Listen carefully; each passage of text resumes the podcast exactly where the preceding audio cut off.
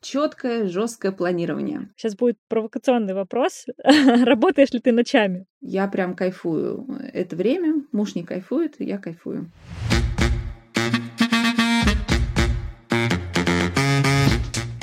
Всем привет! Это Вера Кулешова и третий выпуск подкаста «Маме можно». Я веб-дизайнер, предприниматель, блогер и мама маленького Феди. В подкасте я разговариваю с разными женщинами о том, как это быть мамой в современном мире и как не терять себя после рождения ребенка. Сегодня у меня в гостях Света, мама троих дочек, и мне, честно говоря, уже не терпится узнать, как это вообще быть многодетной мамой и продолжать иметь работу, хобби, реализацию и в целом свою взрослую жизнь. Света, привет. Привет, Вера. А сколько дочкам лет? Старший 9 лет, скоро будет 10, средний э, 3 года, скоро будет 4, и младший один год. Расскажи просто сама, ты чем занимаешься? Ты работаешь или ты только занимаешься детьми? В общем. Я по профессии архитектор, э, и, собственно, изначально я училась на архитектора и э, продолжала работать все время собственно, до появления первого ребенка, с первым ребенком и далее по накатанной. Официально каждый раз э, с каждым ребенком я была в декрете, но э, не работала по факту я один или два месяца только вот с первой дочкой. Ну, то есть, получается, ты очень быстро, да, возвращалась к работе после родов, но работа архитектора, ты знаешь, мне немножко для понимания формата, контекста, это в основном работа дома, поездки на объекты, то есть насколько у тебя твоя работа требует какого-то активного не знаю, поездок, разъездов, в общем, всего такого. А, я архитектор-реставратор, поэтому мы очень часто э, путешествуем вот в основном по России, по объектам, а, и занимаемся исследованием, то есть э, заброшенный объект, мы туда приезжаем, э, выполняем обмеры, фотофиксацию, различные натурные археологические исследования – то есть это заброшенные дома, это такая своя атмосфера, куда ребенка mm-hmm. не возьмешь чаще всего, это опасно. Ну да. Ага. А со старшей дочкой, когда она только родилась, я очень часто брала ее с собой в офис. Я, когда была беременная, ребенок был со мной внутри на строительной площадке. Мы лазили с ней по лесам, занимались исследованиями месяца до шестого, наверное, моей беременности. А далее, после ее родов, спустя месяц-два я вышла на работу в офис, собрала ее с собой. Звучит прям очень отважно. Ага. В принципе, это было достаточно просто до определенного момента, потому что ребенок очень много спал.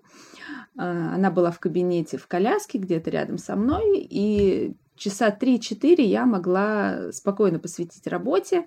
Кто-то с ней играл, кто-то там интересовался.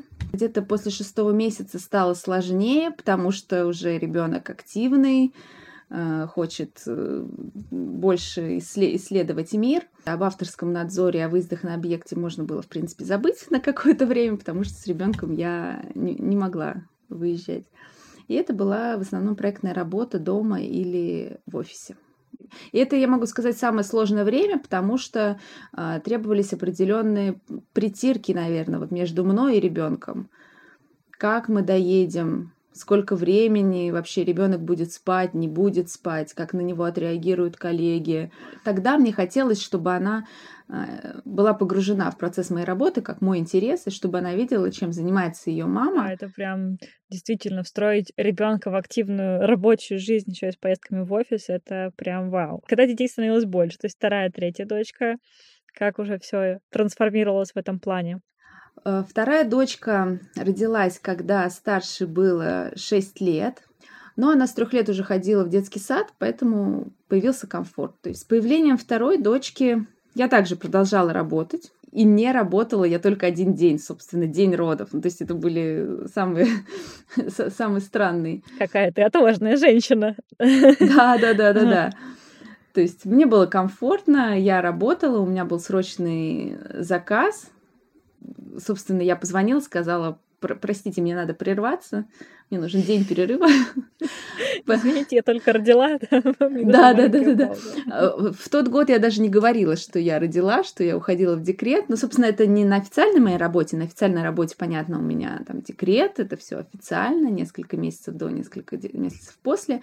Но дополнительные проекты, которые были до этого и все время как бы идут, это процесс безостановочный, их никто не отменял. И, собственно, вот это один из тех проектов, который нужно было закончить. Но надо признаться, что вот как раз рождение второго ребенка а, было для меня а, таким переломным моментом, когда я решила, что нужно немножечко остановиться. да. Я вспоминаю себя после родов, мне кажется, я первый ну, месяц я могла лежать вот овощем и совершать очень примитивные какие-то, как сказать, мыслительную деятельность, очень примитивную. То есть состояние было совсем отлетевшим, и это прям... Нет, может быть, конечно, там после вторых родов что-то меняется, но пока это звучит как-то прям вау. Ну, в общем, как-то так получилось. Наверное, было очень много там энергии, я не знаю, лишней энергии какой-то у меня. А, поэтому трое детей, собственно, понимаешь, да? А, и тогда я даже не задумывалась. Мне нужно было сдать работу, мне интересно, я ее делаю. Но после вот рождения второй дочки, как раз вот эта вот работа в роддоме, когда я попросила мужа привезти мне ноутбук, и э, после этого я решила э, брать меньше работы и э, больше посвящать себя времени как бы детям. Постепенно, постепенно, конечно, получалось, но буквально через год я забеременела третьей дочкой. И тогда все встало, наверное, еще более на свои места. 50 на 50 сейчас времени, то есть 50% моего времени я посвящаю работе, 50% времени я посвящаю детям. Расскажи, пожалуйста, как ты совмещаешь, э, ну, получается, работу, причем на 50% времени в день это достаточно, достаточно много, я бы сказала, э, и получается троих детей, и есть ли у тебя какая-то помощь в этом всем, в общем, как, как это все организовано? Сейчас вот мы с мужем пришли к тому, что нам нужно планирование четкое, жесткое планирование. А, я человек совсем не про это, то есть мне нужна свобода, мне нужны э, там постоянные перемены, какие-то переключения внимания. Поэтому для меня, а, собственно, вот этот э, план на день – это самое сложное. Но в этом нам очень помогает школа. Прежде всего, старшая дочка ходит в школу, соответственно, до обеда.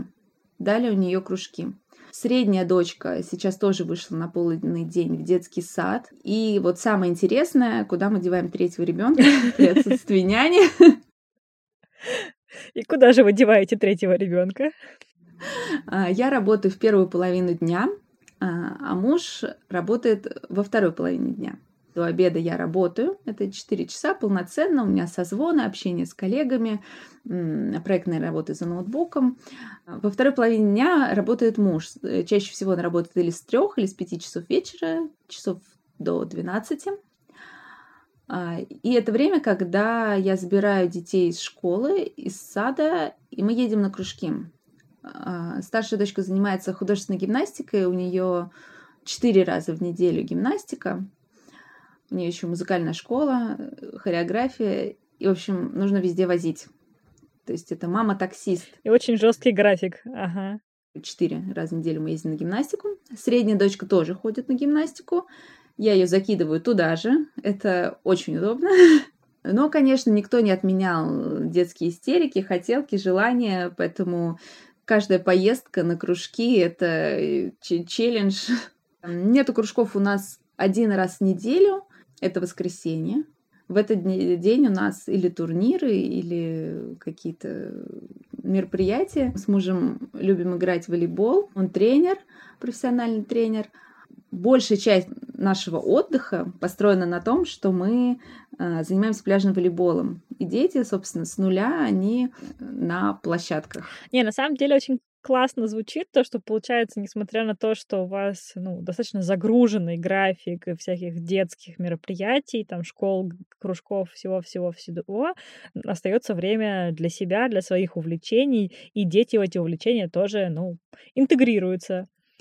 сейчас будет провокационный вопрос. Работаешь ли ты ночами? Потому что, ну, хватает ли тебе вот этого полдня работы? А раньше, раньше вот э, еще до появления э, детей у меня был договор с мужем. Он увидел, что я работаю ночами, там до трех, до четырех, до утра могу работать. У нас был договор, что в 12 я ухожу спать. То есть это классное правило, мне очень понравилось. И я стараюсь его придерживаться. Не знаю, считается ли до 12 ночь, но как бы в час точно, точно, даже если супер важный проект, час точно надо уйти. Потому что 4 часа утром это вот моя официальная работа, но никто не отменял проекты, а это еще 4 часа, которые надо где-то взять. Понятно. В общем, иногда случается. Ага. Да, и обычно это вот с 9 до 12 где-то, если дети уложились спать. Если не уложились, то там с 10, с 11 до 12. И время, когда муж забирает детей с собой на работу. Я прям кайфую. Это время, муж не кайфует, я кайфую. Ну да, я представляю, надо, надо тренировать, и еще, а еще и дети. Ну, наверное, когда старше уже почти 10, она там немножечко выступает как э, контролирующий орган всех остальных. Если она, то это вообще без проблем, конечно. Если угу. старшая с ним, то без проблем. Но чаще всего она на кружках вот на этих вечерних, да. А, а, ага. Да. А он, собственно, один с э, трехлеткой и годовалой дочкой там у них э, Они зажигают. Я предпочитаю не думать, как они там проводят время, потому что я тоже часто с ними езжу, мы часто, собственно, вместе проводим это время. Да, но насколько это тяжело одному, я абсолютно точно представляю. Ну да, для контраста, э, допустим, мой муж, ну то есть для меня там взять одного ребенка, у нас только один сын, но взять его и там, не знаю, поехать с ним в магазин, в торговый центр, еще что-то, ну то есть как куда-то выбраться, пожить жизнь с ребенком, но для меня это уже окей, я там в голове продумываю возможные сценарии развития ситуации, ну или, или даже если случится что-нибудь экстраординарное, я тоже понимаю, ну окей, разберемся. Мой муж один с ребенком в магазин не поедет, ну то есть хотя он включенный папа, он спокойно спокойно сидит э, с сыном, он, в общем-то, я спокойно могу уехать на целый день, оставить э, его с ним дома, и все совсем справятся, но вот куда-то выйти вне, это пока прям задачка со звездочкой. Для моего мужа это тоже было сложно, конечно же, сначала, но он э, любит вспоминать этот период как период роста, когда он начал выходить с ребенком, куда-то оставаться с ребенком, ездить. Когда появилась третья дочка, конечно, первое время он тяжело ему было даже принять мысль, что он со всеми ими куда-то поедет. То есть я уже ездила с первого месяца, куда-то выезжала, ну а что мне делать? Ну как бы э, машина сама себя не повезет детей никуда. А, и мы ездили. Ну, во-первых, мне хотелось, конечно же, почувствовать какую-то в себе силу, что я могу это сделать, в конце концов, что нам не надо сидеть дома, что мы а, вполне мобильные, самостоятельные девушки. И, в общем, надо как-то самой все это делать. Для него это было тяжело. Но сейчас он без проблем берет и маленькую дочку, и среднюю дочку. Если старшая помогает, она, соответственно, с ними. Даже нету каких-то гневных смс и звонков в мой адрес в плане того, что «А, ты нас бросила, что делать?» Ни разу такого не было. То есть я, я могу написать, что как нам было тяжело, мы еле выжили, там метель. Мы, мы еле спаслись вообще он ни разу мне такого не писал и никогда не жалуется на то, что ему тяжело, хотя я отлично понимаю, что это ужасно, особенно если какой-то период истерик, какой-то скачок роста, я не знаю, у всех обеих, или там что-то с, с луной, или какие-то перепады настроения и давления, ну, то это ужасно. У всех ужасное настроение, все плачут, всем что-то не нравится. И вот с этим он, конечно, пытается справиться. Вот. Мне это сложно, а как ему, я вообще не представляю. Ну вот я сейчас тебя слушаю и начинаю понимать, ну просто у меня тоже две сестры. Все, когда слышали, что у моего отца три дочери, все делали такое, э, ну, сочувствующее, понимающее лицо. И как бы вот сейчас я слушаю тебя, понимаю, что, ну да, наверное, три, а иногда четыре э, женщины в сомнительном настроении дома, это, наверное, не просто для мужчины. Да, я, я ему честно говорю, что я вообще не представляю, как ты это вывозишь. Ну, он сам говорит, я тоже не представляю, как я это вывожу. Но в целом он достаточно терпеливый человек, если он может быть тренером, может э, ученикам доносить э, какую-то информацию, они это понимают и выполняют, то, возможно, у него устойчивая психика, чтобы выдержать это все бытует мнение, что чем больше детей, тем легче или в какой-то момент там как-то все начинает где-то само организовываться. Вот насколько это правда или это все э, на заборе написано и в общем наоборот с каждым следующим ребенком наоборот только сложнее и еще больше менеджмента, организации всего требуется. Знаешь, я вот для себя тоже все время задавала этот вопрос, и чем больше становилось детей, а, тем больше я обращала внимание на женщин, у кого детей еще больше. То есть там сначала на многодетных, у кого трое детей, а, у кого четверо детей, у кого-то шестеро детей. То, что чем больше детей, тем более строгого графика ты должен придерживаться. Если со старшей дочкой мы могли не пойти в сад, там валяться целый день дома, поехать ко мне на работу, приехать, то есть я понимаю, что это была полная свобода, хотя э, психологически было сложнее. Э, когда появилась школа, появился садик, ты понимаешь, что вот этот вот придерживаясь этого режима, у тебя появляется время поработать, отдохнуть, заняться какими-то своими делами. С появлением третьего ребенка ты понимаешь, что времени вообще ни на что нет, его нужно откуда-то взять. И опять же, вот этот график, у нас он не сразу пришел, то, что я работаю 4 часа в день утром, оно пришло вот только сейчас. А далее, собственно, кроме работы, мне нужен спорт, мне нужен отдых, мне нужно общение с подругами, общение с коллегами. На это тоже нужно время. И это, опять же, график. У меня есть два дня в неделю вечером на спорт. И вот эти два дня в неделю, несмотря на то, что у мужа вечером работа, он забирает детей, там мы что-то придумываем, я езжу, еду со старшей, он забирает э, маленьких детей, я беру ее с собой на тренировку, тренируюсь, она там делает уроки, а он в это время работает э, со средними детьми. У него также есть время. У нас нет выходных, получается, как бы в общем понимании. И у нас нет отпусков в общем понимании. То есть это классно, это все здорово. Там отпуск с детьми, это весело, классно. Но как бы это не отдых, понятное дело. Там выходные с детьми, это классно, но это не отдых. А сейчас вот с появлением третьего ребенка у нас э, мои родители иногда забирают среднюю и старшую дочек на неделю к себе в загородный дом. И это прям для нас уже как будто отдых. Хотя остается один ребенок, главное его нигде не забыть. Да, это появление большего количества свободного времени. Ну, то есть дети, получается, сильно дисциплинируют. Чем их больше, тем больше нужно дисциплины, чтобы все успевать, чтобы на все хватало время. Да, да, это так. И это на всех э, сферах жизни отражается.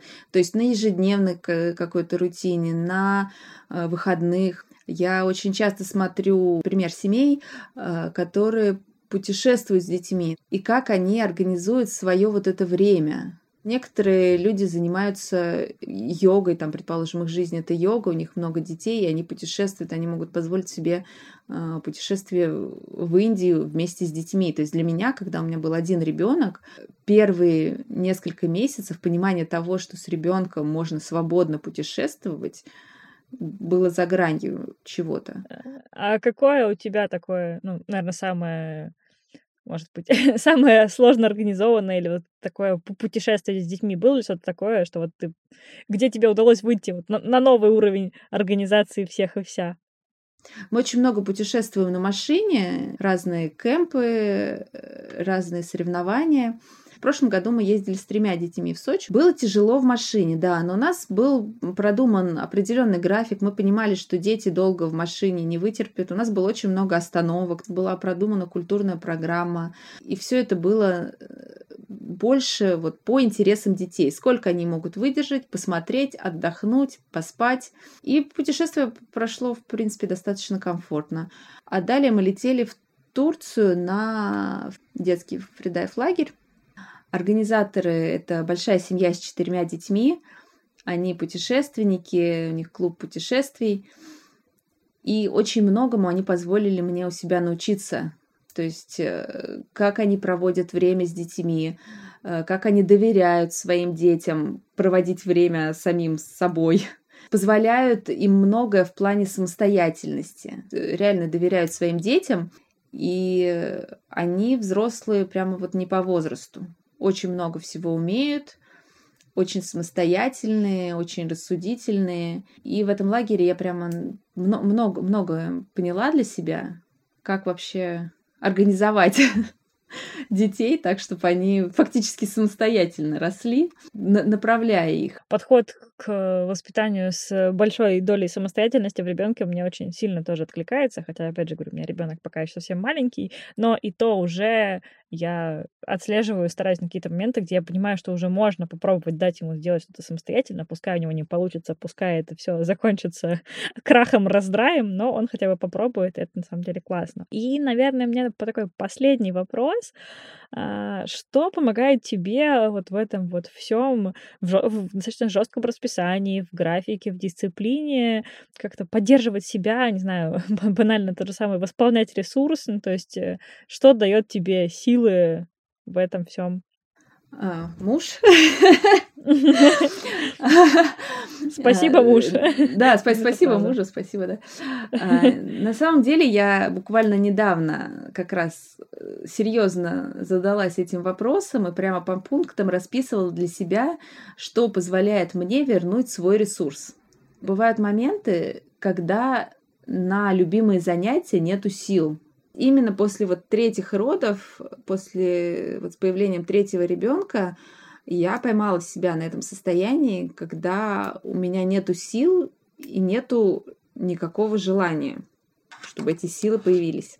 И в какой-то вечер занялась тем, что записывала просто для себя моменты, что бы я хотела сделать, чтобы у меня появились какие-то ресурсы хотя бы на желание. То есть и это был как раз тот период, когда муж мне э, подарил занятия по фридайвингу. Мы приехали из лагеря, из этого, со сборов по фридайвингу, мне все это очень понравилось. Я пошла на фридайвинг и для себя там нашла дыхательные практики. Они мне очень помогают в плане того, что вот если я дома очень много работаю или там дома с детьми, ты выходишь на улицу, выходишь в парк, ты можешь сделать эти дыхательные практики, у тебя появляется там кислород и появляется желание думать. И далее уже, соответственно, появляется желание на э, какое-то времяпрепровождение. То есть общение с подругами, баня, э, спорт, э, общение с коллегами, хождение на выставки на какие-то. Для себя могу назвать вот именно упражнения на дыхание, дыхательную гимнастику – в этот вот сложный период она мне очень помогла. Вот. Супер, спасибо. На самом деле, я для себя в сегодняшней нашей беседе прям много почерпнула. Еще один повод задуматься о том, что, ну, наверное, режим и рутина, такая рутина, дисциплина, они на самом-то деле могут пойти всем на пользу. В общем, большое спасибо, что пришла. Мне было очень приятно с тобой пообщаться, очень ценно услышать такой опыт э, и понять, как оно тоже может быть. Спасибо тебе большое. И с каждого дня буквально с детьми можно вынести какие-то для себя новые идеи, новые, не знаю, открытия. И очень важно держать себя в ресурсе, а, важно сохранять энергию, чтобы чувствовать, чувствовать вот эти открытия.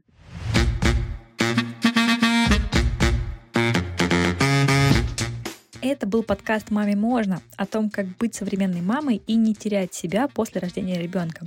У меня есть телеграм-канал, где я делюсь своим личным опытом материнства и совмещением его с карьерой и личной жизнью. Там же можно узнать обратную сторону запуска этого подкаста и задать свои вопросы. Я очень надеюсь, что вам понравилось и вы нашли для себя что-то полезное в этом выпуске. Пишите, пожалуйста, отзывы в Apple Podcast, ставьте лайки на Яндекс Музыке и подписывайтесь на мой телеграм-канал, чтобы обсудить этот выпуск. Всем пока!